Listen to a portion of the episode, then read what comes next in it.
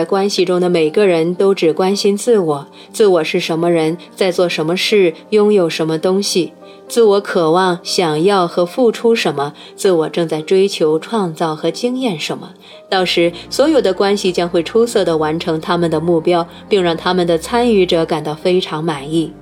但愿在关系中的每个人别去关心他人，而只只只关心自我。这样的教导看起来很奇怪，因为你向来听说，在关系的最高形式中，人们只会关心对方。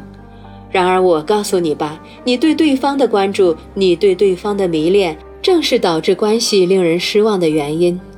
对方过得好不好？对方在干什么？对方拥有什么东西？对方说的是什么呀？对方有什么心愿呢？有什么愿望呢？对方在想什么？期待什么？计划什么呢？大师明白。无论对方过得好不好，正在做什么，拥有什么，说什么，有什么心愿，要求什么，这一切都并不重要。对方在做什么，期待什么，计划什么，也都无关紧要。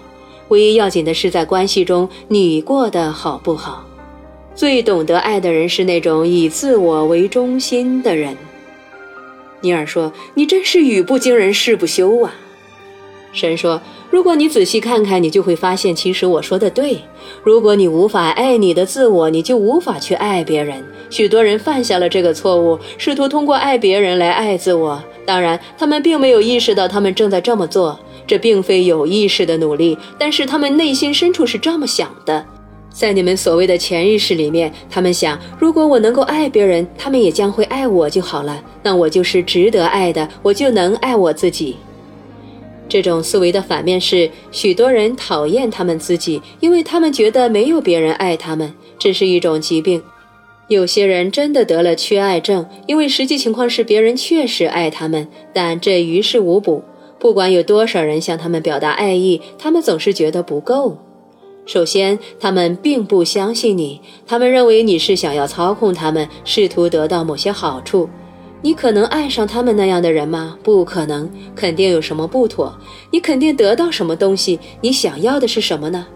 他们坐下来苦思冥想，不知道为什么会有人爱他们，所以他们并不相信你。开始想方设法逼你予以证明，你必须证明你是爱他们的。为了达到这个目的，他们也许会要求你开始改变你的行为。其次，如果他们终于能够相信你是爱他们的，那么他们马上就会担心你的爱会持续多久。所以，为了抓住你的爱，他们开始改变他们的行为。因而，两个人真的在恋爱关系中迷失了他们的自我。他们进入这样的关系，是希望能够找到他们的自我，结果反而迷失了他们的自我。绝大多数情人之间的痛苦原因正在于他们的自我在恋爱关系中迷失了。两个人结合，本来满心以为一加一将会大于二，结果却发现一加一反而小于一。他们觉得情况变得不如单身的时候，不如那时候能干，不如那时候聪明，不如那时候令人兴奋，不如那时候迷人，不如那时候快乐，不如那时候满意。这是因为他们变差了。为了能够开始保持恋爱关系，他们放弃了他们大部分的真我。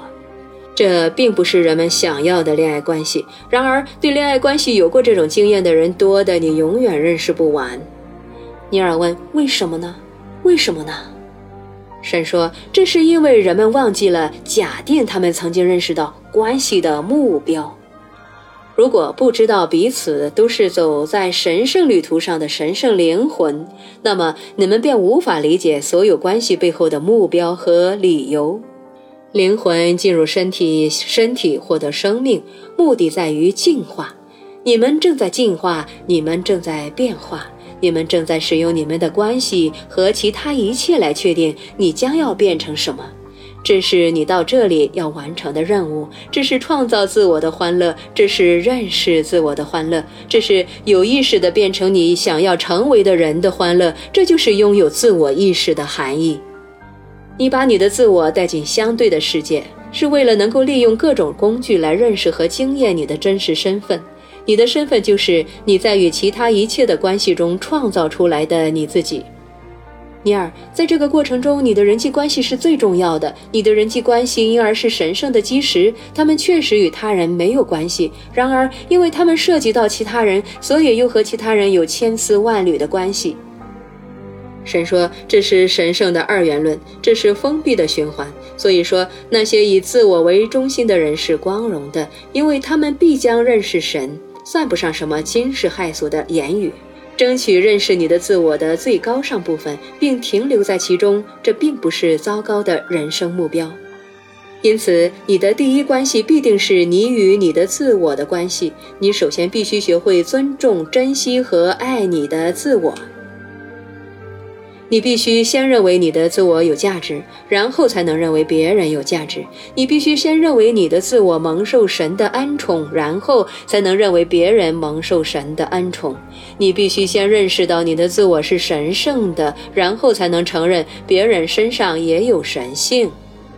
如果你把车放到马前面，如同大多数宗教要求你们做的那样。并在承认你自己之前，先承认别人是神圣的，那么你终有一天会产生仇恨。如果你说有什么是你们谁也无法忍受的，那就是有人比你们更加神圣。然而你们的宗教逼你们认为其他人是比你们更加神圣，你们服从了，暂时的，然后你们将那些人钉上十字架。我的教员被钉上十字架的不止一位，全部都被你们以各种方式钉死了。你们这么做，倒不是因为他们本来就比你们神圣，而是因为你们使得他们比你们神圣。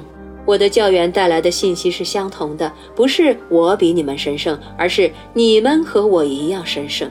这是你们一直无法听到的信息，这是你们一直无法接受的真相。所以，你们永远不能够真正的、纯粹的去跟别人恋爱，你们永远不能够真正的、纯粹的去跟你的自我恋爱。所以我要告诉你，从今往后，永远以你的自我为中心。无论在什么时候，你要关注的是你现在是谁，正在做什么事，拥有什么东西，而不是别人过得怎么样。并非在别人的行动中，而是在你的不断行动中，才能找到你的救赎。